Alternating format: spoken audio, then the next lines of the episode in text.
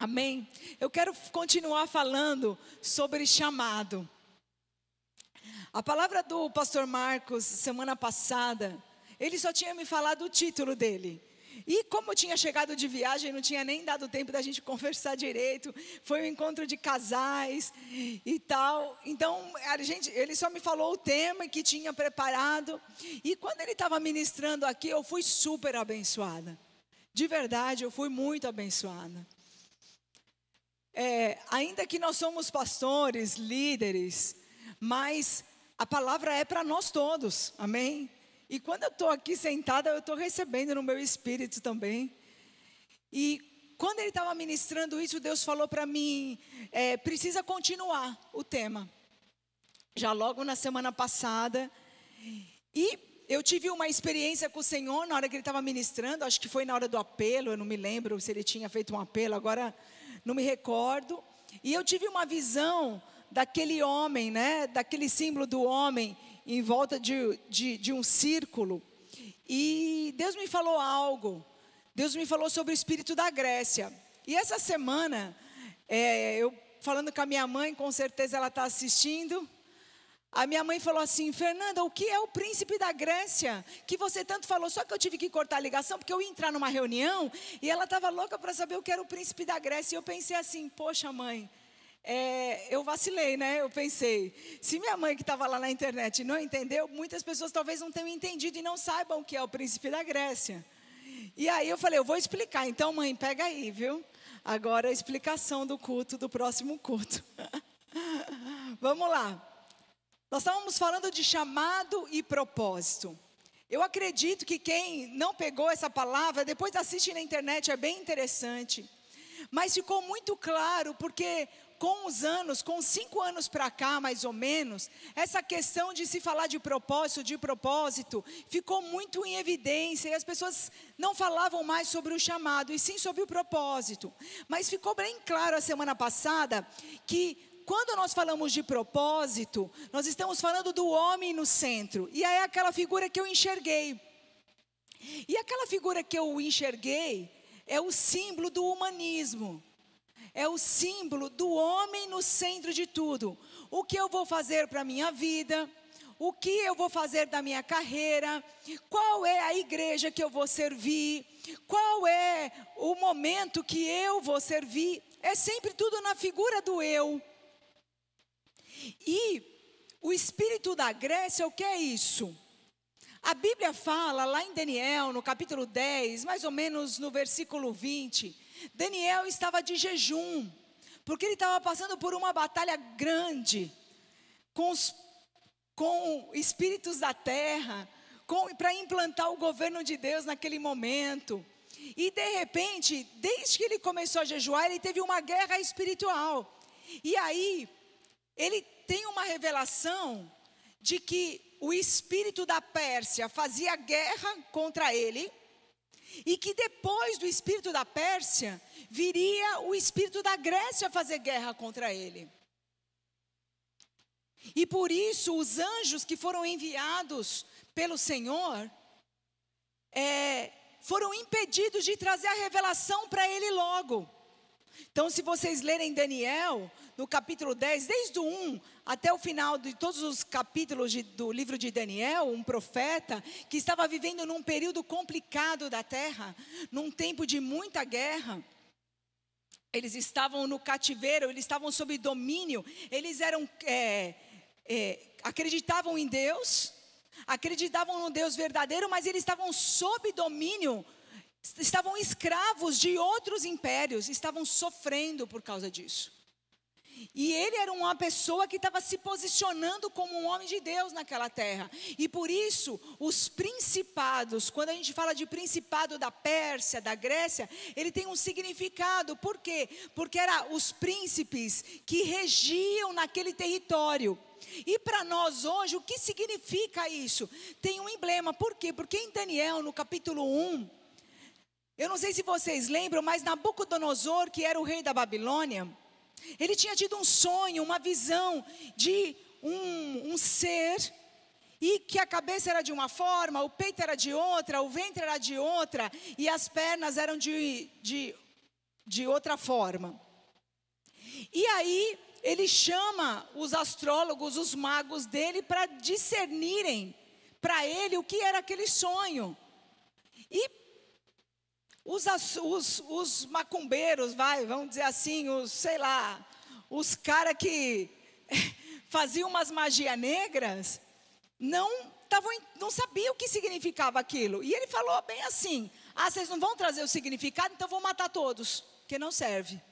Naquela época era um pouquinho embaçado. E aí, as pessoas lembraram que existia um homem que era lá do povo hebreu, que estava preso no cativeiro, que era escravo e que tinha revelação. E para chamar esse homem, e esse homem era Daniel. E Daniel fala assim: Olha, eu só preciso de um tempo, rei, porque eu preciso orar para Deus me falar o que, que era. E Deus então, e ele, o, o, o rei então, fala para ele: Tudo bem, vou te dar uns dias, senão vou matar todo mundo mesmo. E ele fala: Não, não mata, não, espera aí. Então a confusão de mata, não mata. E acho que Daniel pensou: Deus, agora o senhor me dá a palavra, senão quem vai morrer sou eu também, né? E ele vai e vai orar e vai buscar o Senhor. E Deus dá toda a revelação para ele sobre o que é aquela, o que é aquela, aquele ser que Nabucodonosor tinha então visto naquele sonho. E aí Deus dá a revelação que cada parte daquela, daquela, daquela pessoa, daquele, daquele, daquele ser que ele tinha visto, representava um império. E toda aquela visão de Daniel, ela se cumpriu na face da terra.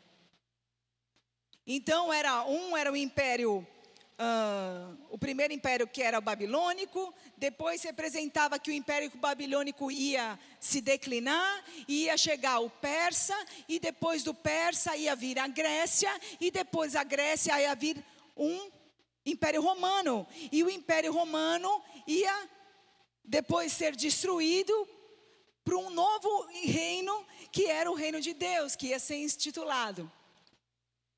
Interessante que quando ele está falando da Grécia, é, o império da Grécia ficava no ventre. E Daniel falou assim: e esse império, ele vai dominar toda a terra.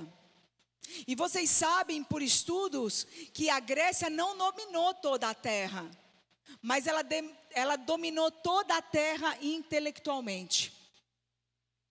A Grécia domina as nossas escolas até hoje com um pensamento, com uma filosofia. Ele, ele vem tocar nas nossas vidas como cristãos dentro da igreja. E quando o pastor Marcos estava falando sobre propósito, eu vi a figura e Deus falou claro no meu espírito. Esse é o império da Grécia, que está dentro da igreja. Que nós, por causa da pandemia, isso se agravou ainda, mas na pandemia, o que nós vimos? As pessoas cada vez menos empáticas. O que é isso? Ah, eu não me colocar no lugar do outro. Eu via o meu jeito de ser. Então, o que aconteceu na pandemia? Por, e por que aconteceu dentro da pandemia? Não sei se eu estou sabendo colocar. Dentro da pandemia, a pandemia é um tempo como se fosse uma guerra. Pandemia traz medo e insegurança nas pessoas. Pandemia mexe com o nosso interior. É a mesma coisa que numa guerra. Quando as pessoas enfrentaram a Primeira e a Segunda Guerra Mundial, elas foram chacoalhadas porque muitas sofreram muito, perderam tudo o que tinha. O Brasil quase não participou da guerra, das, das duas grandes guerras. Mas a minha família me conta que não tinha farinha, que não tinha pão. A guerra estava acontecendo na Europa, mas não tinha como fazer coisas, os preços eram super altos. Teve um problema grande no Brasil, mesmo sem o Brasil participar das grandes guerras. Para mim, da Primeira e Segunda Guerra Mundial é uma história, mas para minha mãe e para o meu, meu pai, é memória. Eles estavam vivos nessa época. E minha mãe conta histórias. Meu avô contava histórias para nós do que estava acontecendo. Então, quando a gente percebe, o meu avô é um estrangeiro, veio para o Brasil, sendo um estrangeiro, fugindo da guerra que sempre perdurou da Rússia. O meu avô nasceu naquele lugar que hoje tem guerra quase direto. Rússia contra Ucrânia, Moldova, e hoje é Moldova, mas para você ter uma ideia, a mãe do meu avô era russa, e quando, na, no mesmo lugar, todo mundo nasceu no mesmo lugar, era a Rússia. E o meu avô era romeno. Por quê? Porque cada vez a cada cinco anos existia guerra e poder para ver quem que ia dominar aquela situação. Até que todos, a família do meu avô falou assim: chega de guerra, vamos embora. E a família do meu avô largou tudo. Eles eram fazendeiros, eles tinham lojas na cidade naquela época, eles tinham animais, eles largaram tudo por causa do problema da Rússia, que depois se tornou União Soviética. Então, para algumas pessoas, podem ser uma memória. Para mim, para minha família, foi uma história real.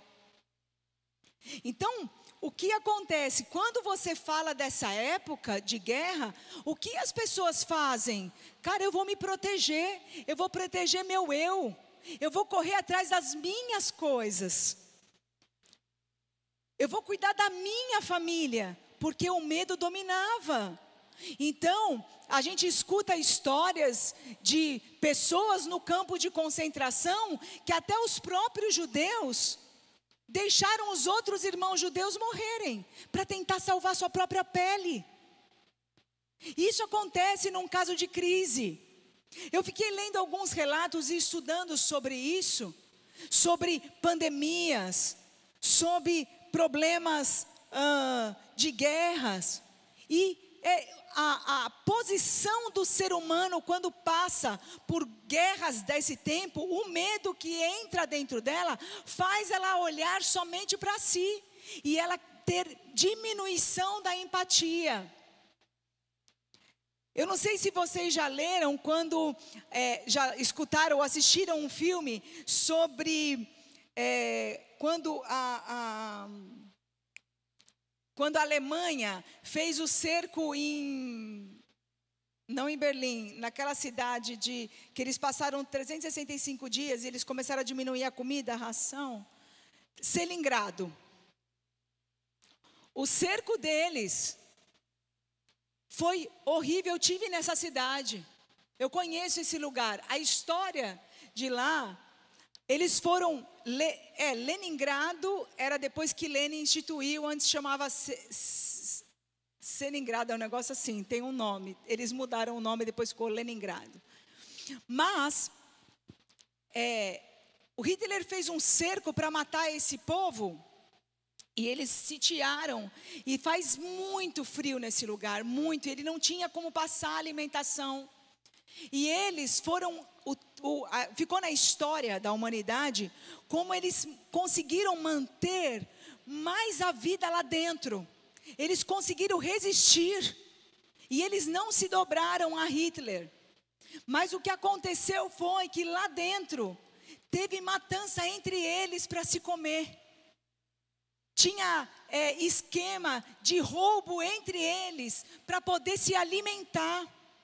Eles não tinham nem meio pão para comer por pessoa por dia, eles ficavam dias sem comer. Quando você assiste o filme, que ficou bem famoso na época, ganhou Oscar e tudo, eu acredito, você vê o que o ser humano é capaz de fazer num, num tempo de medo, de guerra, de fome. Ele é capaz de matar o outro que é irmão para comer. E de repente nós não passamos algo nem parecido com isso. Mas veio uma guerra espiritual e a Bíblia fala que nos finais dos tempos viriam essa guerra, que nos finais dos tempos o amor de muitos esfriaria. Então o que começou a acontecer? As pessoas pensarem nelas mesmas, as pessoas pensarem, não, agora eu tenho que cuidar da minha família. Eu escutei muito isso. Não, pastor, agora eu tenho que cuidar da minha família. Peraí, antes você não cuidava? Você era desleixado com a família? Pastor, agora eu preciso cuidar da minha carreira, eu preciso estudar. E deu uma loucura, um jump na cabeça das pessoas, de ter que correr atrás de coisas que de repente não corriam no passado. Eu via pessoas que não se preocupavam com isso no passado, mas porque agora aconteceu esse problema da pandemia, deu um, um, virou uma chave aí na cabeça que eu vou ter que correr atrás dessas coisas. E houve um desequilíbrio. E aí eu percebi que o homem ficou mais no centro, por isso o príncipe da Grécia. O príncipe da Grécia é o que influencia as faculdades, a universidade, a colocar sempre o homem no centro de tudo. Então é, eu preciso estudar, não que não seja bom, amém? Todo mundo precisa estudar, viu gente? Eu não estou pregando contra isso. É, eu preciso cuidar da minha família, é claro, isso é lógico que a gente tem que cuidar da família. Eu preciso cuidar do meu corpo e ser saudável, é óbvio que você tem que fazer isso. Mas não é em detrimento a. Não é agora eu vou deixar o meu chamado para fazer o que eu quero. Ei, os valores se inverteram. As pessoas não estão com tanta empatia. O que é empatia? Se colocar no lugar do outro. As pessoas ficaram mais frias. Isso é o que a Bíblia fala.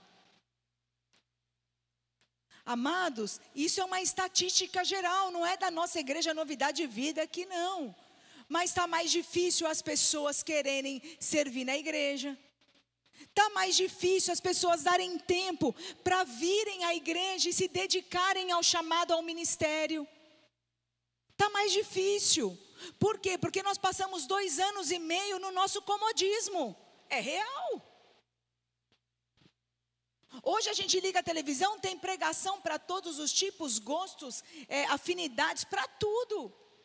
E, poxa, eu vou sair do meu, da minha casa, da minha cadeira, do meu ar-condicionado, do meu ventilador, para me esforçar.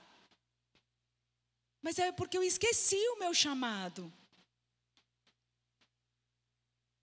Mãe, acho que eu expliquei o que é príncipe da Grécia.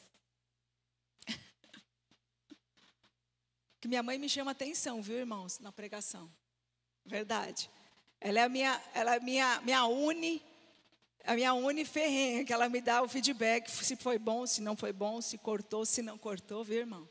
Ela está sempre lá online. Mas o que eu quero falar para você, olha, a, essa cultura, ela deu um aumento gigantesco nesse, nesse tempo de pandemia. E nós precisamos entender, peraí, Pastor Marcos ministrou que chamado é Deus no centro. E eu vou ler alguns textos sobre chamado. Porque aí, irmão, quando eu cheguei em casa essa semana, e ele tinha ministrado, eu li todas as bases bíblicas que tinham lá na concordância sobre chamado. É assim que eu estudo a Bíblia, viu, irmão? Como eu arrumo minhas pregações, quando Deus me dá uma palavra, eu leio todas as concordâncias, eu leio na outra versão, e eu fico lendo, lendo, até Deus falar comigo, e aí eu, eu faço assim as minhas pregações. Mas, eu li várias palavras e eu falei, Deus, como nós estamos confusos, até eu, porque eu também precisava, domingo passado, acordar para o meu chamado. E a palavra e a minha oração depois foi: Deus, me chacoalha. Porque às vezes, irmãos, nós vivemos tanta correria, tanto o dia a dia cheio de pressão, que opa, cadê o meu chamado? Ei Deus, reaviva, eu não quero perder não, porque o que, que adianta ganhar o mundo inteiro e perder no final? Deus me livre, eu quero, eu quero ir para a glória de Deus, eu quero sentar ainda no lugar e falar: minha filha amada, você foi a serva fiel. De verdade, porque afinal de contas nós trabalhamos tanto para Deus e no final você dá para trás. Não, eu não vou ser aquela que vai pôr a mão no arado e depois olhar para trás e retroceder. Já trabalhei tanto, agora falta menos, já estou com quase 50, estou bem pertinho do final, gente. O que, que resta para mim? Mais 20 anos? Você quer que eu viva bastante? Eu já falei para ele, eu quero morrer primeiro. O problema é dele de se ficar aí. Eu quero ir primeiro. Ah, fala sério, Deus, o Senhor sabe todos os meus desejos. Mas, olha só, amado, né? Os 50 é a viração aí do Cabo da Boa Esperança, do cinquentão. Peraí, quanto mais falta? Se eu tivesse 20 anos, dá tempo de errar, mas com 50, cara, não dá mais tempo de errar. Aí eu já pus a mão no arado quando eu tinha 20. Já se passaram 30 anos. Não, agora nós vamos para frente, meu filho. Agora eu quero falar, que Deus fala para mim, filho amado, você cumpriu bem direitinho o chamado. Eu vou chegar, uh, glória a Deus, Jesus, na bênção. Sou vencedor, porque a Bíblia não fala assim no, no, no, em Apocalipse, em Revelação. Ao que vencer. Poxa, eu quero ser aquela. Ao que vencer, cara. Ao que vencer. É esse, isso aqui que eu quero. Vou para o céu de qualquer forma. Não tem mais tempo. Então, esse é o chamado. Deus, eu quero ler algumas coisas bem legais.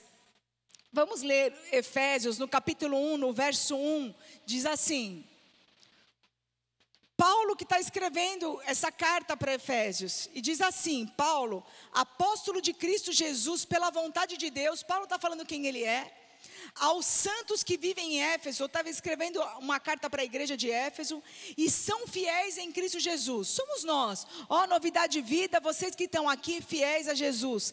Que a graça e a paz de Deus, nosso Pai, e do Senhor Jesus Cristo estejam com vocês. Bendito seja o Deus e Pai do nosso Senhor Jesus Cristo, que nos abençoou com todas as sortes de bênçãos espirituais nas regiões celestiais. Antes da fundação do mundo. Olha só, antes da fundação do mundo, todas as sortes de bênção, do verso 3 diz que Deus nos abençoou com todas as sortes de bênção. Algumas falam sortes de bênção, outra fala todas as bênçãos espirituais nas regiões celestiais em Cristo Jesus. Antes da fundação do mundo. Deus nos escolheu. Outras traduções falam: Deus nos chamou nele, em Jesus, para sermos santos e irrepreensíveis diante dele em amor. O que é o chamado? O chamado não é fazer a obra de Cristo. Deus te chamou, querido, primeiramente para estar nele. Esse é o chamado. Muitas pessoas pensam assim: eu fui chamado para. Não. Nós fomos chamados nele. Olha que interessante. Em Gênesis, Deus fez o homem e a mulher fez todos os luminares, estabeleceu todas as coisas na terra, sem pecado. Tudo perfeito, pleno. Fez um jardim maravilhoso e colocou o homem lá. O homem vai e peca. Gênesis 3, eu estou agora. O homem pecou, ele falhou. Gênesis 3, no verso acho que 7. Coloca aí para mim. Aí mesmo. É no 11? É no 7. Minha cabeça está boa ainda. Vamos lá. O que aconteceu aqui? O homem pecou. O homem falhou. A Bíblia diz que ao, ao pecar, então os olhos de ambos se abriram e perceberam que estavam nus costuraram folhas de figueira e fizeram cintas para si. Ao ouvirem a voz do Senhor Deus, que andava no jardim quando soprava o vento suave da tarde, é linda essa tradução. Todos os dias Deus passeava com Adão e Eva no Éden, na viração do dia. O homem pecou. E Deus sabia ou não que o homem tinha pecado? Certeza, sabia. Mas o homem, mas Deus esperou o tempo para estar com Adão. E aí, pode deixar o 8 aí. Não, no 8 lá. Verso 8. Eles ouviram a voz do Senhor Deus que andava no jardim quando soprava o vento da tarde, era o mesmo tempo. O homem e a sua mulher se esconderam da presença do Senhor entre as árvores do jardim. 9. E o Senhor Deus chamou o homem e lhe perguntou: Onde você está? Escuta algo, cara. Deus o chamou para estar perto, mesmo que ele tinha pecado. Deus sempre nos chama para estar perto, independente dos nossos erros. A gente é que tem a mesma atitude do Adão, se afasta e se esconde. Deus esperou o time E Adão foi se afastando, mas Deus sempre nos chama. Deus sempre nos chama. O chamado de Deus é para estar com Ele. E o que eu mais percebi na pandemia foi que as pessoas não entenderam o que Deus quer. Não tem a ver com trabalhar na igreja. Não tem a ver com você cuidar da sua família. Não tem a ver com você cuidar do seu filho. Não tem a ver em você servir na obra. Não tem a ver em você estar aqui na equipe da rede ou na experiência com Deus. Não tem a ver. Não é sobre você, é sobre estar com Ele. É impossível, irmão, que quando Deus nos chama para estar com Ele, como Deus chamou Adão, é impossível nós não darmos tempo para nossa família, não nós darmos tempo para o nosso trabalho, não dá tempo para o nosso casamento. A gente só é desequilibrado quando nós não estamos em Deus.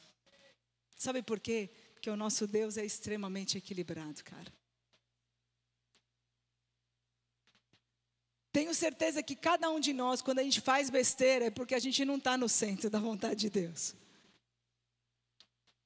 Tá, é bíblico isso. Eu vou ler já já outro texto para vocês sobre o chamado. Ei, Adão e Eva pecaram porque esqueceram de ouvir a voz de Deus todos os dias. E perguntar assim: Deus, tem um diabo aqui, tem uma serpente que está me fazendo vários convites aqui, o que eu faço com ela? Eles foram dando espaço no coração. Eles pensaram, sabe o quê? Eu posso ser mais que Deus. Eu não preciso depender dele. Porque não foi a, a, a, o que a serpente falou? No dia que você comer da árvore, você vai ser maior que Deus. Uau! Você vai ser que nem ele, vai conhecer o bem e o mal. Ou seja, vou estar sentado num patamar, vou ter autoridade. Meu Deus do céu, os caras já tinham autoridade, olha que burrice. Eles já tinham autoridade. Que doideira! O diabo conseguiu enganar a mente deles. Isso acontece com a gente também. O chamado, amado, é para a gente estar em Deus. Quando nós estamos em Deus, Deus fala para nós assim: abre uma casa de paz, filho. Eu quero salvar um monte de vida através da tua vida. Quando nós estamos em Deus, Deus vai falar assim: filho, agora você tem que cuidar da tua esposa, do teu marido, que eles estão descobertos. Filho, agora você tem que acordar e dar o seu tempo lá na igreja e servir os irmãos. Filho, isso vem depois que nós estamos em Deus.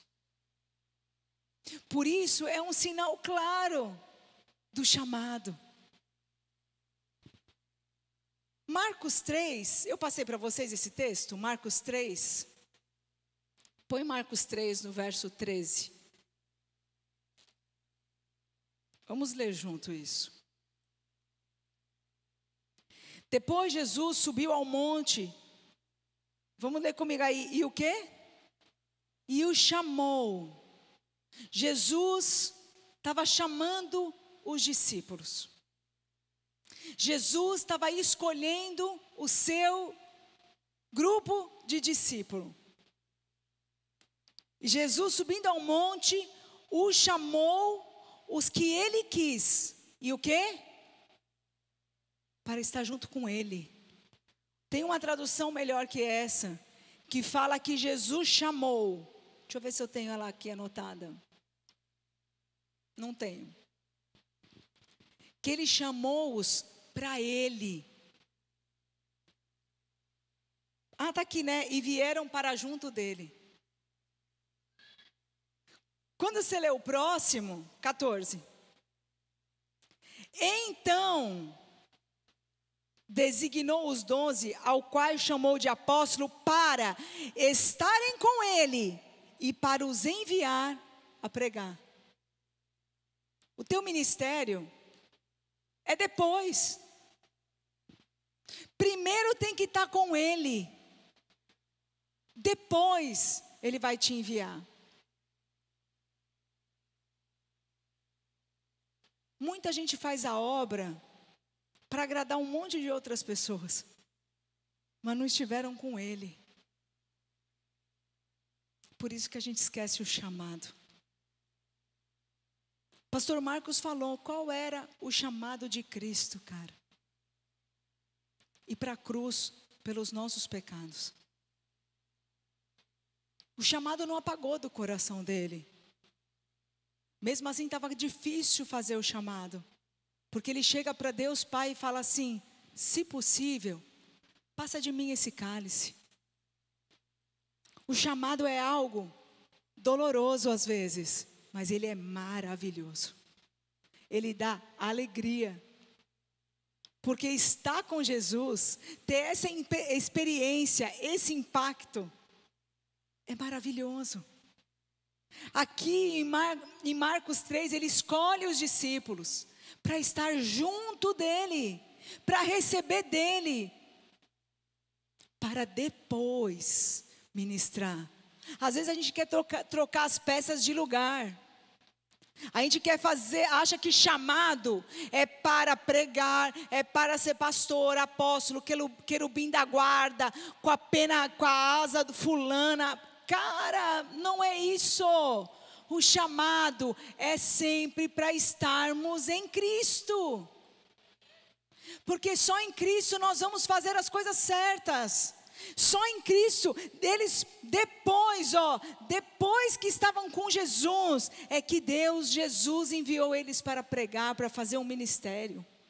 O chamado sempre será estar em Cristo. Sempre.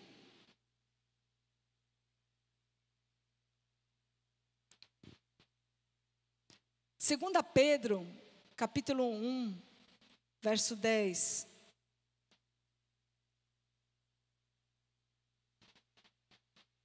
Por isso, irmãos, procurem com empenho, com força, cada vez maior, confirmar a vocação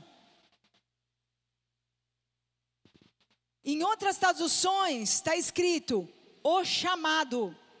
Irmãos, empenhe-se ainda mais para consolidar o chamado e a eleição de vocês, pois se agirem dessa forma, jamais tropeçarão.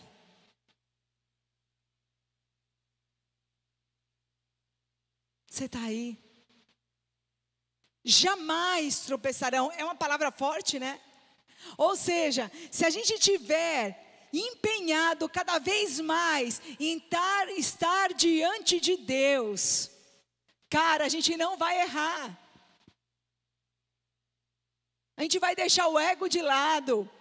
A gente vai deixar as preocupações de lado. Nós vamos parar de escolher outras partes, escolher a parte de estar em Deus. E é Deus que vai dar o equilíbrio para nós e falar: ó, oh, amigo, você está cuidando pouco da tua família. Agora o teu filho está precisando de você. O teu filho precisa que você passe tempo com você agora. Sabe por quê? Porque senão a gente fica na nossa família e nem cuida da família. Quando a gente está no, no, centro da vontade de Deus, é Deus fala assim, amigo, deixa eu te falar, vai lá ministrar com o teu filho agora, porque o diabo está falando um monte de coisa na cabeça do teu filho, ou ele te dá uma revelação e fala: olha, o teu filho está precisando disso aqui, de uma palavra profética. Outro dia eu estava com o Alexandre, nós entramos no carro, Deus me deu uma palavra. Ele estava me dando uma carona. Eu entrei no carro, Deus me deu uma palavra. Falei, amigo, deixa eu te falar. É isso aqui, isso aqui, isso aqui. Quando ele chegou à noite em casa, ele falou assim: tá louco, viu, mãe? Pelo amor de Deus. Precisa ser profeta desse jeito? Falei, deixa eu te falar, desculpa. Tá na bênção. Mãe, como que você sabia? Eu falei, filho, eu não sabia. Eu entrei no carro, Deus me deu a palavra. Aí ele falou, mãe, além de você ser minha mãe profeta, aí fica difícil as coisas para mim. Eu falei, imagina, é livramento. Porque ele queria como você sabia? Sei lá, eu como que eu sabia? Eu entrei no carro, Deus me deu a palavra. Centro da vontade de Deus, alerta. Alerta.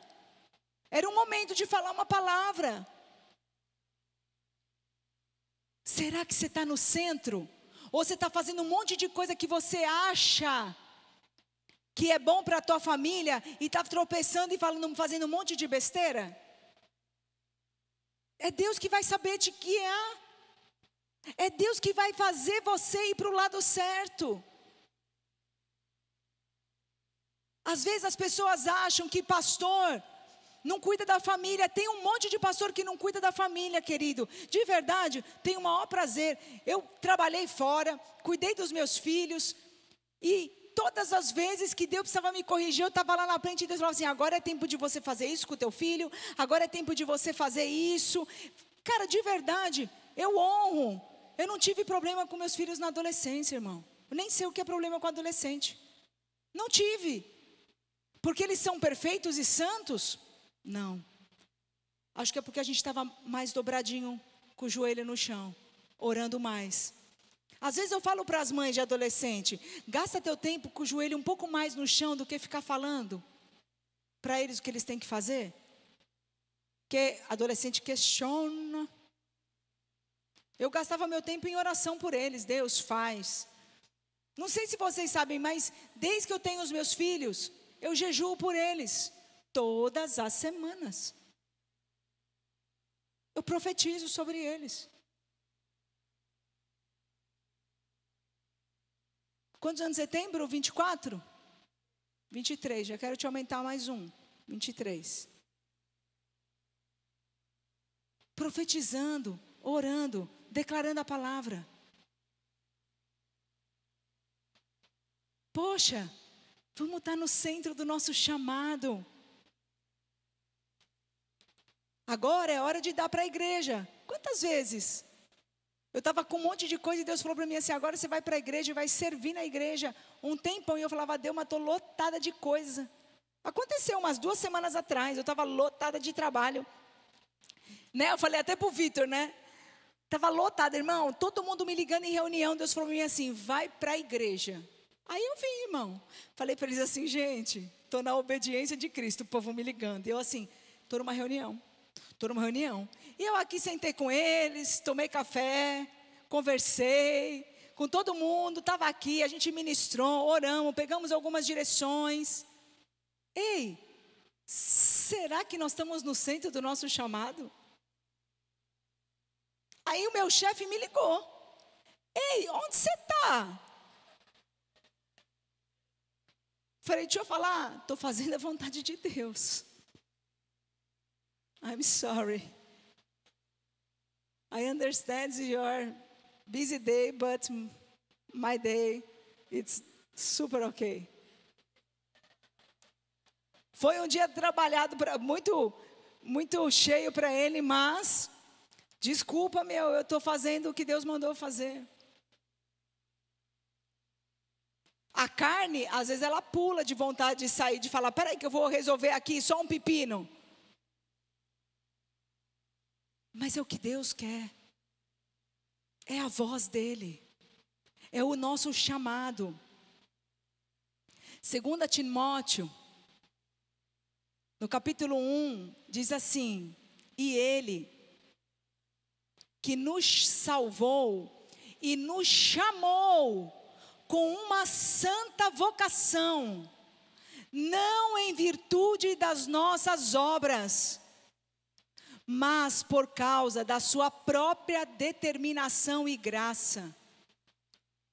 O próprio Cristo que nos salvou, ele nos chamou para estar com ele, numa santa vocação dele, não em virtude dos nossos dons, não em virtude do que a gente pode fazer para Ele, não em virtude, querido, de quem nós somos.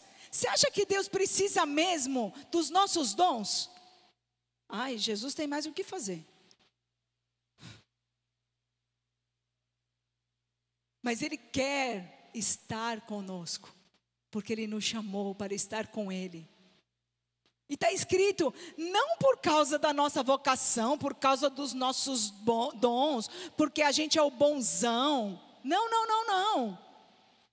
Ele nos chamou para uma santa vocação espiritual com Ele, para ter um tempo todos os dias com Ele, para a gente parar de ser egoísta. Irmãos, a gente só vai deixar de ser egoísta se a gente estiver no centro da vontade de Deus, porque no nosso Deus é zero egoísmo. Ele deu a própria vida por nós. Ele teve tanta empatia que no mundo inteiro não vai ter uma pessoa mais empática do que ele. Dá a sua vida por amor a nós. Sim ou não? Você acha que a gente não vai aprender a entender o chamado? Você acha que não vamos aprender ao que está nele, ao que está no coração dele. Quando nós nos aproximamos de Deus, querido, a gente descobre algo poderoso. A gente descobre as revelações do coração do Pai. Quando nós nos aproximamos cada vez mais da vontade de Deus e temos uma comunhão diária com Ele, Deus se revela para nós. Deus se revela no desejo. Deus se revela o que é o sonho dele. Deus se revela para aquela pessoa quais são os planos. Amado, quando Noé estava lá, na vida dele, cuidando da vida e da família dele, ele tinha um tempo em Deus, um tempo em Deus, um tempo em Deus. E Deus falou, querido, você vai construir um barco no deserto. Você vai fazer isso, isso, isso. Com certeza muitas pessoas falaram que ele estava louco, louco, louco, louco, velho, doido. E ele lá com a mão no arado, porque ele tinha um tempo na presença de Deus. E Deus se revelou para ele todos os sonhos deles.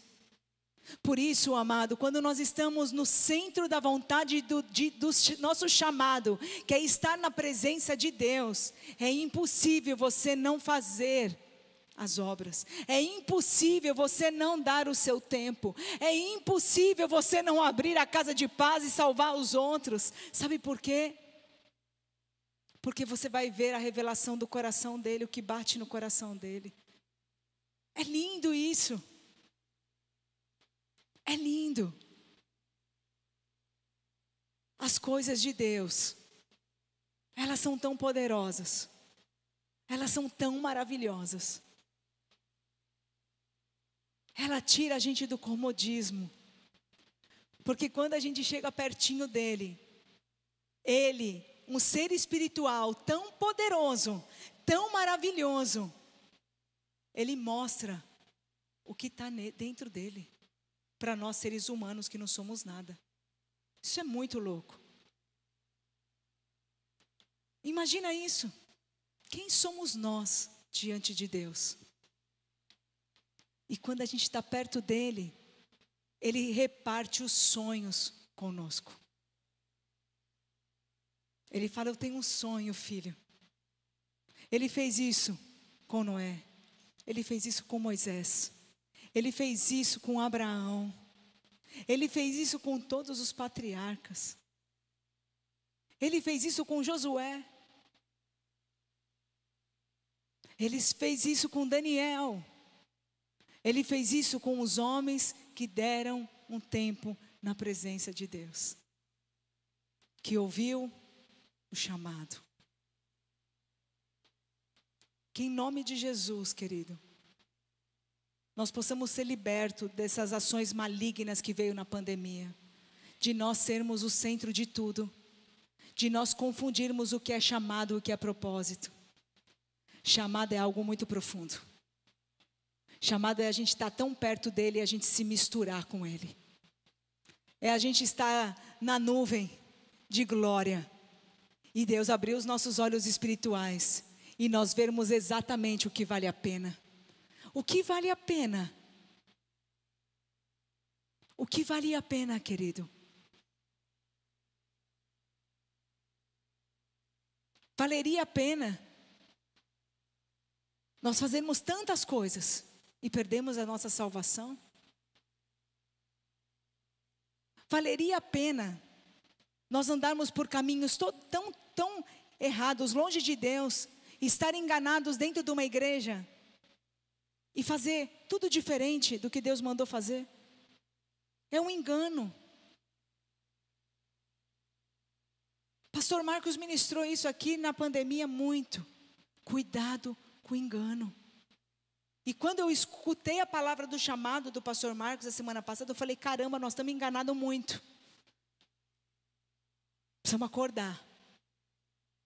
Precisamos acordar. É algo sutil, mas é algo maravilhoso. Não podemos misturar as coisas do espírito com as coisas do mundo, ainda que elas se pareçam. Ainda que elas se pareçam. Chamado e propósito se parecem. Pra caramba, mas não é a mesma coisa. Não é a mesma coisa. Propósito, você decide o que você quer. Chamado, eu estou na presença de Deus, porque deve vier. Ainda que a minha carne doa, ainda que eu não goste, ainda que eu tenha que passar por um monte de, de coisas ruins na minha vida, eu vou permanecer lá. Porque aquele que põe a mão no arado, e essa é a palavra do, do arado, estava falando de chamado. Eu não vou desistir. Vou continuar, vou permanecer, vou prevalecer, vou escutar o que Deus quer para esse tempo. O que Deus quer para 2022 da minha vida. O que Deus quer? Pode ser que Deus quer que você case, pode ser que Deus te, é, tenha, você tenha filho, pode ser. Mas você tem que ouvir, você tem que se derramar, você tem que falar, Deus, é isso mesmo? Deus, quero estar aqui, na tua presença e ouvir a tua voz. Eu não vou me mover nem para a direita nem para a esquerda. Quero só ouvir a tua voz.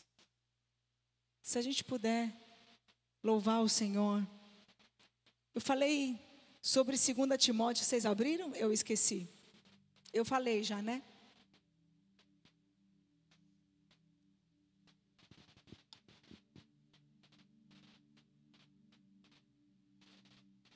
Conecta com Deus agora. Semana passada foi um tempo bem gostoso da gente pedir perdão ao Senhor. Mas eu acho que agora veio um pouco mais de entendimento sobre isso. Deus está te chamando hoje para um novo começo.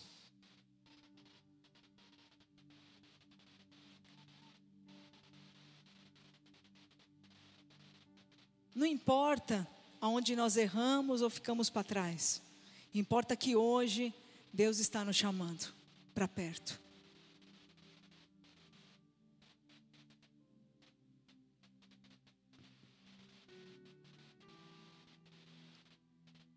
Fale com o Senhor. Busque esse momento o Espírito Santo.